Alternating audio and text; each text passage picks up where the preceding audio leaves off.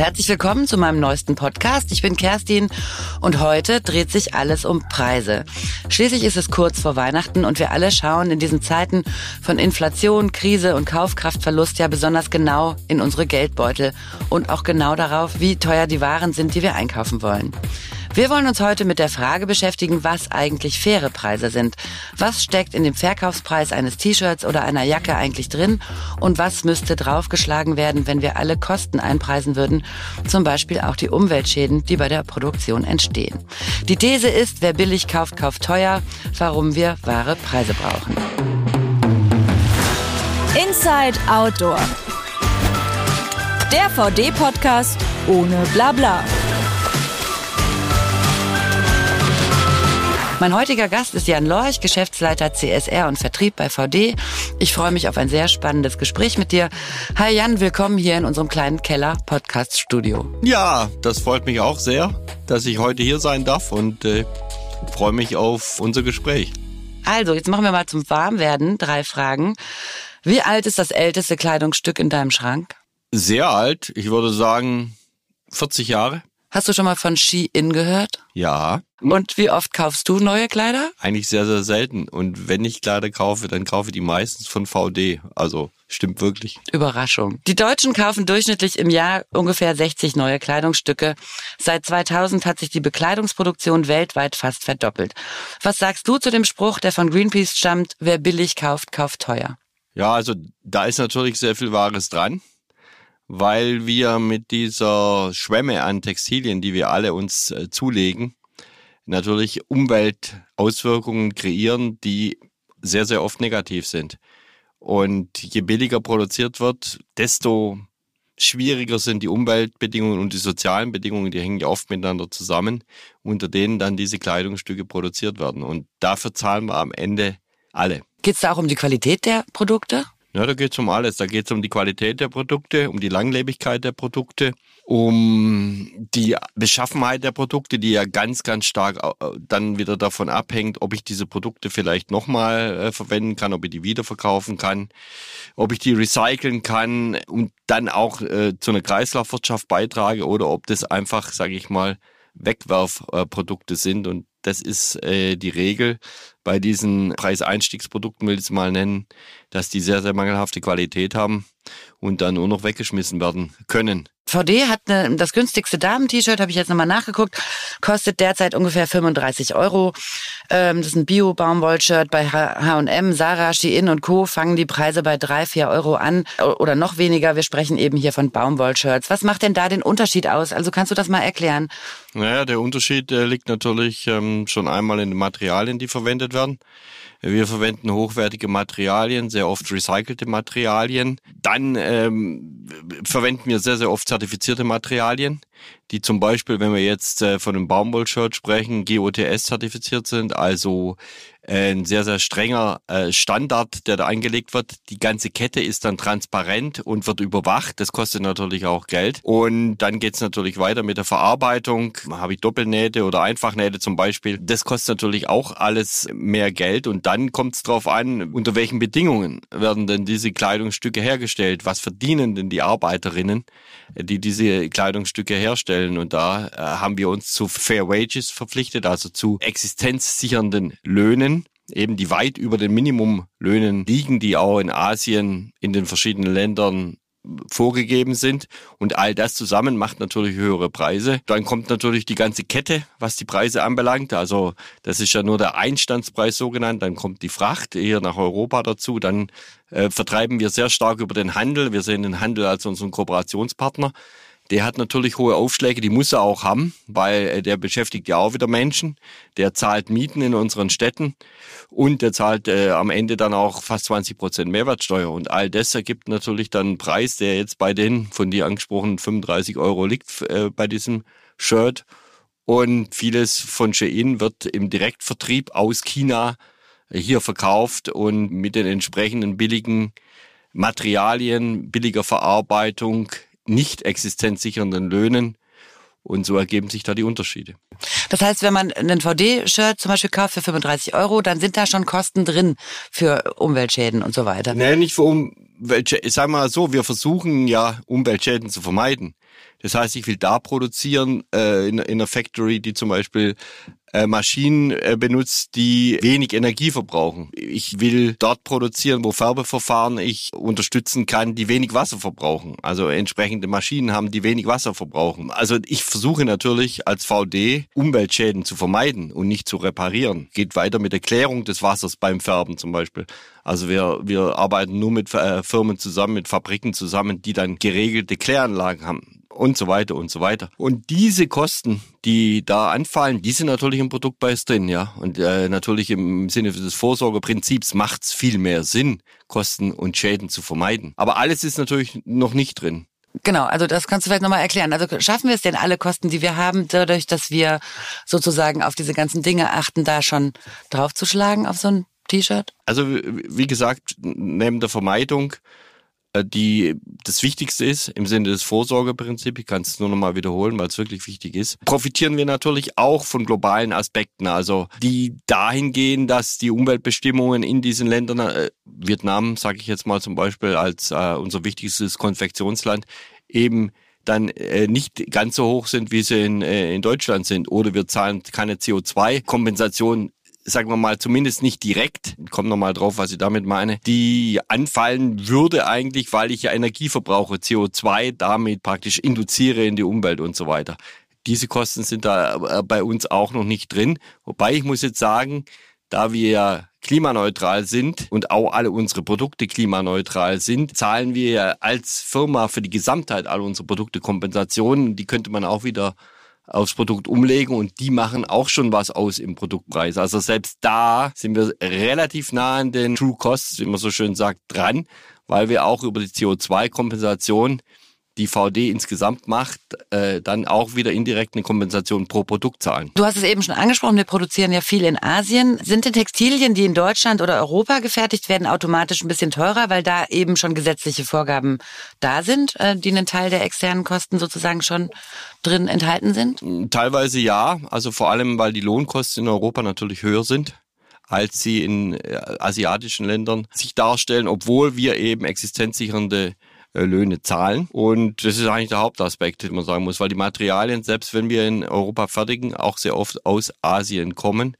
äh, und hier konfektioniert werden. Also der Hauptaspekt sind, sage ich mal, die Löhne, die in Europa deutlich höher sind im Schnitt als jetzt in asiatischen Produktionsländern. Okay, wir wollen jetzt nicht zu viel über Asien reden. Darüber gibt es übrigens einen eigenen Podcast. Das findet ihr bei uns ähm, in unserer Podcast-Liste. Habe ich einen ähm, langen Podcast zugemacht. Noch eine Frage, die auch immer wieder kommt. Es gibt ja auch so Designerkleidung, die auch manchmal ganz einfache T-Shirts, die sind plötzlich exorbitant teuer. Heißt das, automatisch, wenn irgendwas super teuer ist, dass es dann auch nachhaltig produziert wurde? Das kann man nicht sagen, weil oft bei Designer kleinen un unheimlich viel Kosten drin sind. A, sage ich mal, für Marketing, für, für Influencer, für Social Media, äh, Filmproduktion, alles, was man sich so vorstellen kann was jetzt wir in diesem Maße nicht äh, machen. Wir haben auch Marketingkosten äh, drin, das, das habe ich vielleicht äh, vorhin in der Aufzählung nicht erwähnt. Also wir haben natürlich auch Kommunikationskosten. Wir müssen ja auch unsere Produkte, sage ich mal, an den Markt bringen, aber nicht in diesem Umfang, wie jetzt in Anführungsstrichen Luxuslabel das tun. Und was dort oft der Fall ist, dass der Profit, der dann am Ende für die Marken hängen bleibt, sehr, sehr viel höher ist als jetzt im Outdoor-Bereich zum Beispiel oder bei VD. Das macht natürlich auch sehr, sehr viel aus. Aber das heißt eben nicht automatisch, dass was Teures irgendwie auch nachhaltig ist. Nee, das kann man so nicht sagen. Du hast schon recht. Also, das heißt nicht automatisch, dass was Teures automatisch nachhaltig ist.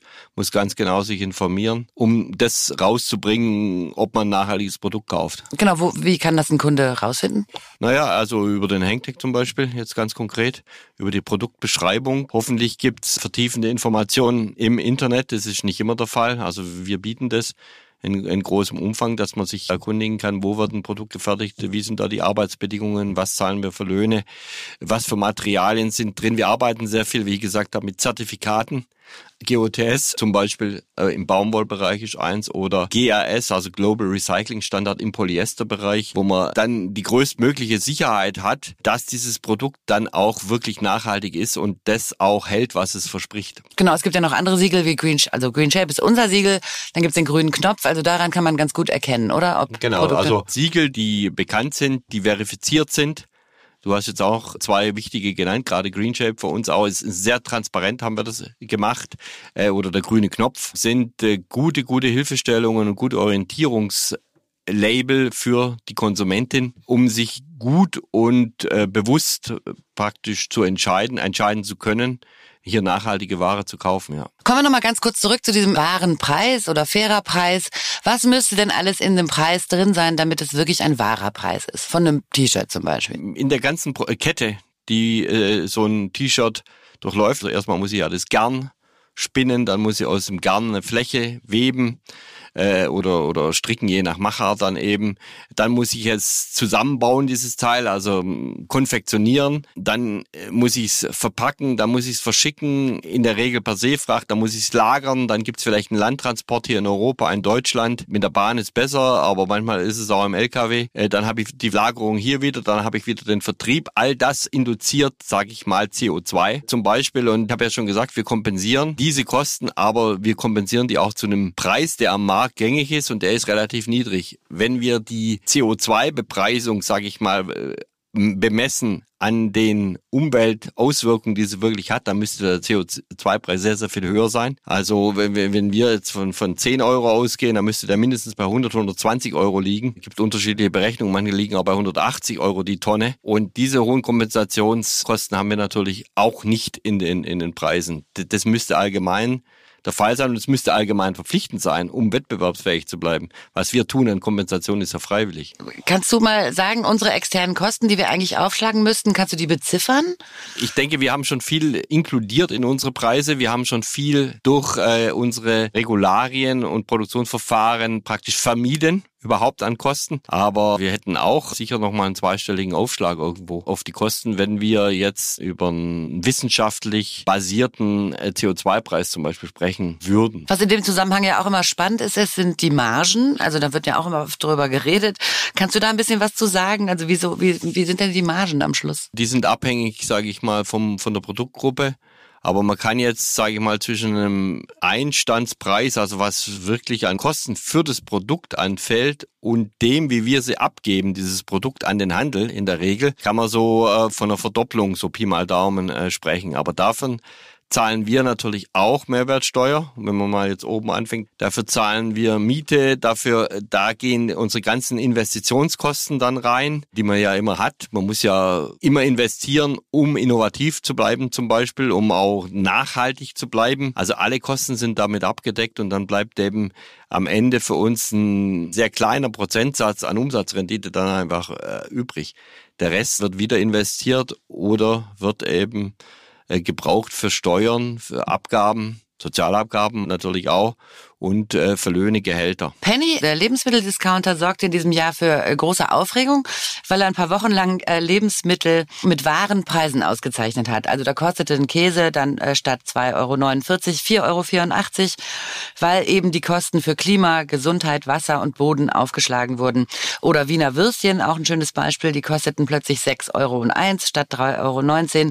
Wie findest du diese Aktion? Ja, Finde ich gut, weil äh, dem Bewusstsein dient Gerade im Lebensmittelbereich wissen wir, dass Deutschland ja extrem preisaggressiv unterwegs ist. Von daher finde ich gut, dass diese Kosten mal dargestellt werden, weil wir tragen ja alle an diesen Kosten mit, sage ich mal. Wenn wir zum Beispiel äh, sehen, es wird sehr viel gedüngt, es wird sehr viel Nitraten in den Boden, ins Wasser äh, geschwemmt, das schädigt die Böden. Ich muss äh, diese Böden rekultivieren, sehr aufwendig, kostet sehr viel Geld und dieses Geld zahlt eigentlich alles die Allgemeinheit. Da wird sehr viel äh, praktisch dann wieder transferiert über Agrarsubventionen, die über die EU oder über, über Deutschland oder auf Landesebene dann eben notwendig werden und die zahlen wir alle. Und die einzupreisen, in den Produktpreis und dann diesen Unterschied zu sehen, das ist absolut gut fürs Bewusstsein. Wir zahlen eigentlich tendenziell zu wenig für Lebensmittel in Deutschland. Ja, also eigentlich zahlen wir ja für alle Produkte zu wenig, oder? Wenn ich das richtig verstehe, ist es ja so, dass diese ganzen Kosten, die entstehen für Umwelt, CO2, äh, Boden, Wasserverbrauch und so weiter, die haben wir einfach extern ausgelagert, richtig? Das ist richtig, ja. Und wir reparieren dann eben über Abgaben, die wir dann alle zu tragen haben, ja. Das heißt aber, wir haben diese negativen Effekte einfach ausgelagert. Wir haben die negativen Effekte zum Teil eben ausgelagert und, äh, und tragen die alle als Gesellschaft dann mit über die Mittel, die praktisch dann im Bundeshaushalt eingestellt werden, um, äh, was weiß ich, Kläranlagen zu bauen, um Bodenschutzprogramme durchzuführen etc. Das heißt, auch die Umweltschäden, also sozusagen, wir haben jetzt ja Klimawandel, da muss jetzt auch viel Geld investiert werden, um dagegen zu steuern. Ähm, das heißt, wenn man diese diese Kosten, die jedes Produkt hätte, direkt in den Preis einpreisen würde, dann wäre das viel einfacher, oder? Also es wäre auf jeden Fall gerechter und es würde dazu führen, dass der Konsum zurückgehen würde, weil mein Konsum pro Stück teurer wird und äh, das würde zu weniger Konsum führen. Das ist eigentlich das, was wir grundsätzlich anstreben müssten, weil wir wissen ja, dass wir zu viel konsumieren. Also der sogenannte Earth Overshoot Day ist ja jedes Jahr früher. Ich glaube, er war jetzt äh, in diesem Jahr weltweit, glaube ich, im Juli Juli und in Deutschland war er, glaube ich, schon im, im Mai. Also im Mai haben wir schon alle Ressourcen aufgebraucht gehabt, die wir rechnerisch alle zur Verfügung haben. Und das heißt, wir konsumieren eigentlich zu viel und höhere Preise würden zu weniger Konsum führen aber zu einem bewussteren Konsum und äh, zu einem, sagen wir mal, gerechteren Konsum, der der eben diese ganzen äh, negativen Auswirkungen der Produktion von Gütern kompensieren könnte. Also in Holland gibt es ja schon Supermärkte und Cafés und Läden, die die Warenpreise auszeichnen und auch abrechnen. Glaubst du denn, dass es illusorisch ist, dass sich Kundinnen darauf einlassen? Meinst du, dass sich wahre oder faire Preise tatsächlich durchsetzen könnten? Also nicht von heute auf morgen, weil es ist auch natürlich eine soziale Frage. Wir haben ganz viele äh, Menschen ja auch, die äh, relativ geringe Einkommen haben. Wir haben Kostensteigerungen, wissen wir ja alle, Inflation, Mietpreise, äh, Wohnungspreise etc. Und du hast ja jetzt schon gerade dargestellt an diesem Beispiel von Penny, wie der Unterschied ist zwischen den jetzigen Preisen und diesen Warenpreisen und diesen 100 Prozent ungefähr in dem, in dem Beispiel. Und natürlich eine hundertprozentige Kostensteigerung bei Lebensmitteln oder bei Bekleidung ist natürlich auch für viele extrem problematisch. Also das muss man auch sehen. Aber äh, man müsste, könnte das natürlich auch unterstützen durch Anreizmechanismen. Das Wichtige wäre praktisch diese Richtung einzuschlagen. Das heißt, du würdest nicht sagen, es ist eine Träumerei sozusagen, sondern äh, da könnte die Politik tatsächlich auch handeln. Ich würde sagen, ja, wenn man das Ziel hat, das politische Ziel in die Richtung zu gehen, kann man sich dem schon annähern. Ich habe nicht das Gefühl, dass wir im Moment dieses Ziel haben. Weil natürlich ein, äh, ein zurückgehender Konsum nicht gut ist für die Wirtschaft, für das Wirtschaftswachstum und wir wissen ja alle, äh, wie abhängig wir von Wirtschaftswachstum äh, sind, weil unser System eben so gestrickt ist, wie es gestrickt ist. Aber was könnte denn die Politik tun, um oder was müsste geschehen, damit wir den pra äh, Warenpreisen überhaupt näher kommen? Ja, also nachhaltige Produkte könnten steuerlich zum Beispiel äh, gefördert werden, indem sie nach einer strengen Klassifizierung und, und objektiven Begutachtung, was nachhaltige Produkte sind, das muss man vielleicht vorausschicken. Aber wenn es dann so ist, dass sie so qualifiziert sind, dann könnte man die mit einer geringen Mehrwertsteuer belegen, man könnte die mit geringeren Einfuhrzöllen belegen in die EU. Zum Beispiel sollte europaweit passieren, also nicht kein nationaler Alleingang, dann könnte man schon äh, praktisch Anreize schaffen, dass äh, tendenziell nachhaltige Produkte von dort her entlastet werden und diese Entlastung könnte ja dann praktisch aufgehoben werden, in dem Sinn, dass sie dann diese True Costs, über die wir jetzt die ganze Zeit sprechen, ja besser abbilden. Aber entlastet werden eben steuerlich, um, um praktisch diesen Preisaufschlag in, im Sinne von Warenkosten dann in den Produktpreis äh, stattdessen zu integrieren, um sie nicht dann wieder von einem Schlag auf den anderen sehr viel teurer zu machen. Verstehe ich das denn jetzt richtig, dass wir sozusagen, wir machen freiwillig ähm, ganz viele Sachen, also wir kümmern uns in der Lieferkette, wir zahlen faire Löhne und so weiter. Das heißt, wir haben gar nicht gleiche Wettbewerbsbedingungen mit Leuten oder was weiß ich, Firmen, die einfach das alles nicht machen. Wir haben teurere Preise und ähm, sitzen da quasi drauf, oder? Wie, wie genau, wir haben eigentlich Nachteile. Also im Wettbewerb haben wir sicher Nachteile durch alle diese Dinge, die wir tun, die Sinn machen, die ja auch global Sinn machen, die wir eigentlich tun müssen. Und aber wir haben im Wirtschaftsumfeld Nachteile, weil die eben vom Gesetzgeber nicht gefordert werden und äh, deswegen machen wir das aus Einsicht und ist sicher auch richtig. Aber im Wettbewerbsumfeld, jetzt rein betriebswirtschaftlich gedacht, äh, haben wir äh, tendenziell höhere Preise und schlechtere Margen als jemand, der das eben nicht tut. Okay, das heißt, äh, wenn du jetzt äh, da die Möglichkeit hättest, was würdest du fordern von der Politik? Naja, also wir haben an der Stelle eigentlich einen, äh, keinen Markt oder äh, der funktioniert dann nicht richtig und man muss äh, Rahmenbedingungen fordern von der Politik, die dieses Marktversagen, würde ich es mal nennen, korrigieren regulieren, sodass ein sogenanntes Level Playing Field entsteht auf einem nachhaltigen Niveau, das äh, jetzt noch nicht gegeben ist. Und das geht meines Ansichts nach nur über eine gewisse Regulatorik, die europaweit greifen muss, weil wir alle, selbst der Mittelstand, also wir sind ja jetzt kein äh, DAX-Konzern, wir sind Mittelstand, aber auch der Mittelstand agiert äh, zumindest im europäischen Umfeld und viele äh, Mittelständler agieren ja auch global. Also idealerweise natürlich ein globales System, aber zumindest in Europa. Siehst du denn da äh, Hoffnung oder Lichtstreife am Horizont, dass das vielleicht im Rahmen des EU Green Deal mal angepackt wird?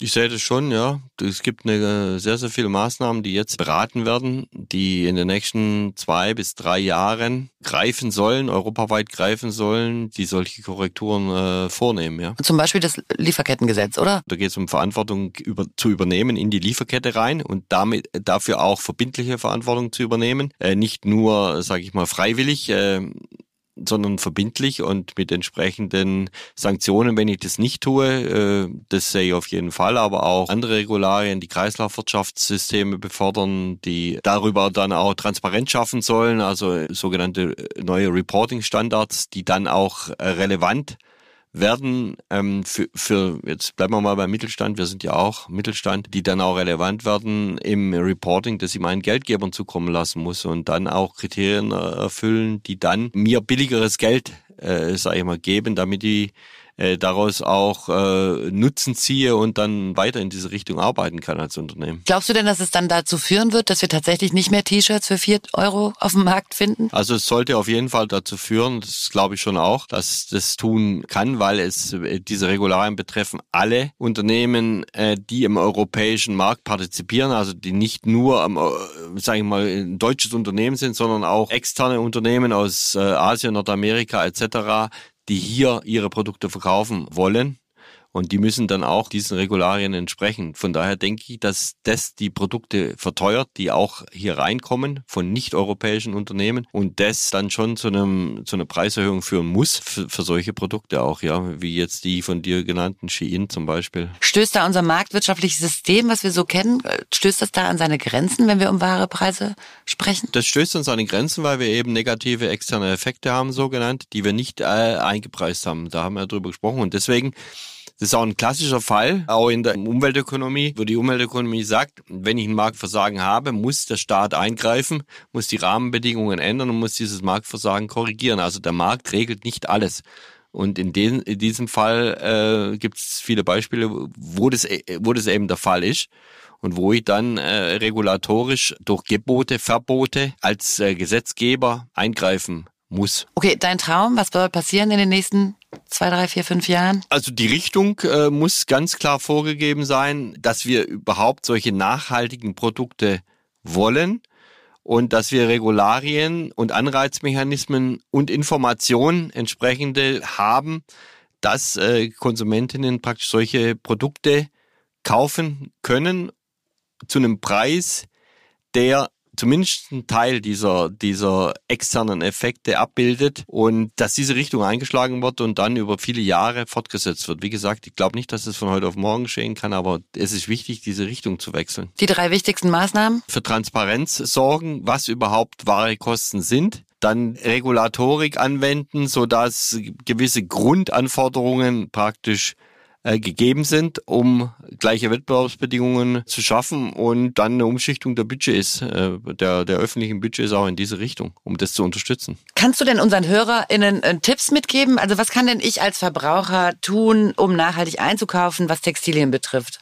Oder eben nicht einzukaufen. Also hast du ein paar Tipps? Ja, also erstmal, erster Tipp ist, sich zu überlegen, was brauche ich wirklich? Wie man so schön sagt, Konsumverzicht. Aber Verzicht ist ja oft gar nicht mit Schmerz verbunden, sondern eben mit Bewusstseinsschaffung. Was brauche ich wirklich? Es ist ja auch ein gutes Gefühl, wenn ich noch Luft im Kleiderschrank habe. Äh, wir kennen das alle, der Kleiderschrank ist viel zu voll und ich krieg nichts mehr rein und ich muss aussortieren. Gar nicht in diese Situation kommen, sondern bewusst einkaufen. Das zweite wäre äh, dann natürlich auf entsprechende, wenn ich einkaufe, auf entsprechende Label zu achten. Wir haben jetzt schon ein paar genannt, also ganz bewusst da ähm, mich zu informieren, was steckt drin in dem Kleidungsstück oder in dem in dem Produkt, das ich kaufe. Und das Dritte, vielleicht auch mal zu überlegen, Secondhand zu kaufen oder Dinge zu mieten, wenn ich Sachen nur einmal brauche im Jahr, dann Mietangebote wahrzunehmen, auch sage ich mal im Bekleidungsbereich. Und vierte wäre auch selber aktiv zu sein und sagen, hey, ich gebe auch meine Kleider in, in den Kreislauf wieder rein. Ich würde dem Markt wieder zu als Second-Hand-Produkte. Man hat ja da äh, mittlerweile viele Möglichkeiten. Ja, wir bei VD haben auch einen Rent-Service. Ähm, wir machen Upcycling und wir machen jetzt auch bald eine Second-Hand-Börse auf. Kannst du dazu schon was sagen? Du hast schon gesagt, wir haben ein Vermietsystem, das machen wir jetzt schon einige Jahre. Gerade für Produkte, die nicht so oft benutzt werden, zum Beispiel Zelte ist ein klassisches Beispiel, aber wir, wir bieten mittlerweile auch sehr hochwertige Bekleidung an, die gemietet werden kann, äh, wieder zurückgegeben werden kann. Wir haben erste Pilotversuche gestartet, wieder aufbereitete Ware wieder an den Markt zu bringen, die nur ganz kleine Fehler hat, die, die gewaschen wurde, also die, die wirklich gut, gut ist und ein zweites Leben bekommt. Das machen wir sowohl mit Partnern im Handel als dann auch, so ist es in der Planung, als direkt über unseren Online-Shop und oder dann auch über unsere Franchise-Stores oder hier am Standort. Und wir machen immer mehr praktisch sogenannte, hast du auch schon erwähnt, Upcycling-Produkte aus Restmaterialien. Produkte zu machen, ist sehr attraktiv, weil das sind oft Unikate. Die gibt es nur in ganz kleinen Stückzahlen und, und oft ist es auch so, keins dieser Produkte gleich dem anderen. Also man hat wirklich was ganz Besonderes, Einzigartiges kann man da erstehen und das ist wirklich was Gutes, äh, weil wir dann einfach Restmaterialien, die aus dem Verschnitt her äh, stammen, den wir übrigens auch versuchen, immer möglichst klein zu halten. Was wir natürlich auch machen, was wir jetzt noch nicht gesprochen haben, ist, seit 40 Jahren machen wir das, äh, wir reparieren. Und wir reparieren sehr, sehr viel. Die Sachen reparieren, wenn sie, wenn sie kleine Schäden haben oder zur Reparatur äh, geben. Das allermeiste kann repariert werden. Man muss nur das Bewusstsein haben, dass ich es reparieren lassen will. Das war jetzt super interessantes Gespräch. Habe ich noch irgendwas vergessen, was du noch gerne sagen möchtest? Ah, nee, du hast da sehr gut abgegrast, alles da, muss ich sagen. Und auch die, am Ende ganz wichtig, diese zirkulären Businessmodelle. Ich glaube, da glauben wir auch dran, dass sie sich deutlich stärker entwickeln, weil wir müssen auch hinkommen von einer Ressourcenentkopplung. Also wir sind Teil äh, des Wirtschaftssystems. Wir sind auch, habe ich auch dargestellt, auf ein gewisses Wachstum angewiesen. Aber wir müssen schaffen, dieses Wachstum äh, ressourcenentkoppelt zu erreichen. Und das kann nur passieren mit zirkulären Geschäftsmodellen. Äh, und deswegen ist es wichtig, dass wir auch das nochmal angesprochen haben, ja. Also ihr da draußen, jetzt schaut ihr alle mal in euren Kleiderschrank und überlegt euch das nächste Mal gut, ob ihr das nächste Teil wirklich braucht oder ob es nicht besser wäre, wenige nachhaltige Produkte zu kaufen als viele nicht so nachhaltige. Ich danke euch allen sehr äh, fürs Zuhören. Dir, Jan, danke ich auch sehr, dass du hier warst. Und äh, ich empfehle euch übrigens den nächsten Podcast von meiner Kollegin Anna. Die kocht nämlich mit unserem Koch Rainer ein Weihnachtsmenü für euch. Das wird bestimmt äh, sehr spannend und ich weiß jetzt schon, was es gibt. Es ist sehr lecker. Lohnt sich also hört rein. Also, bis zum nächsten Mal. Ich wünsche euch schöne Weihnachten und einen guten Rutsch ins neue Jahr. Tschüss. Das war Inside Outdoor, der VD-Podcast ohne Blabla. Wenn du keine neue Folge verpassen möchtest, abonniere diesen Podcast in deiner Podcast-App und hinterlasse uns eine Bewertung.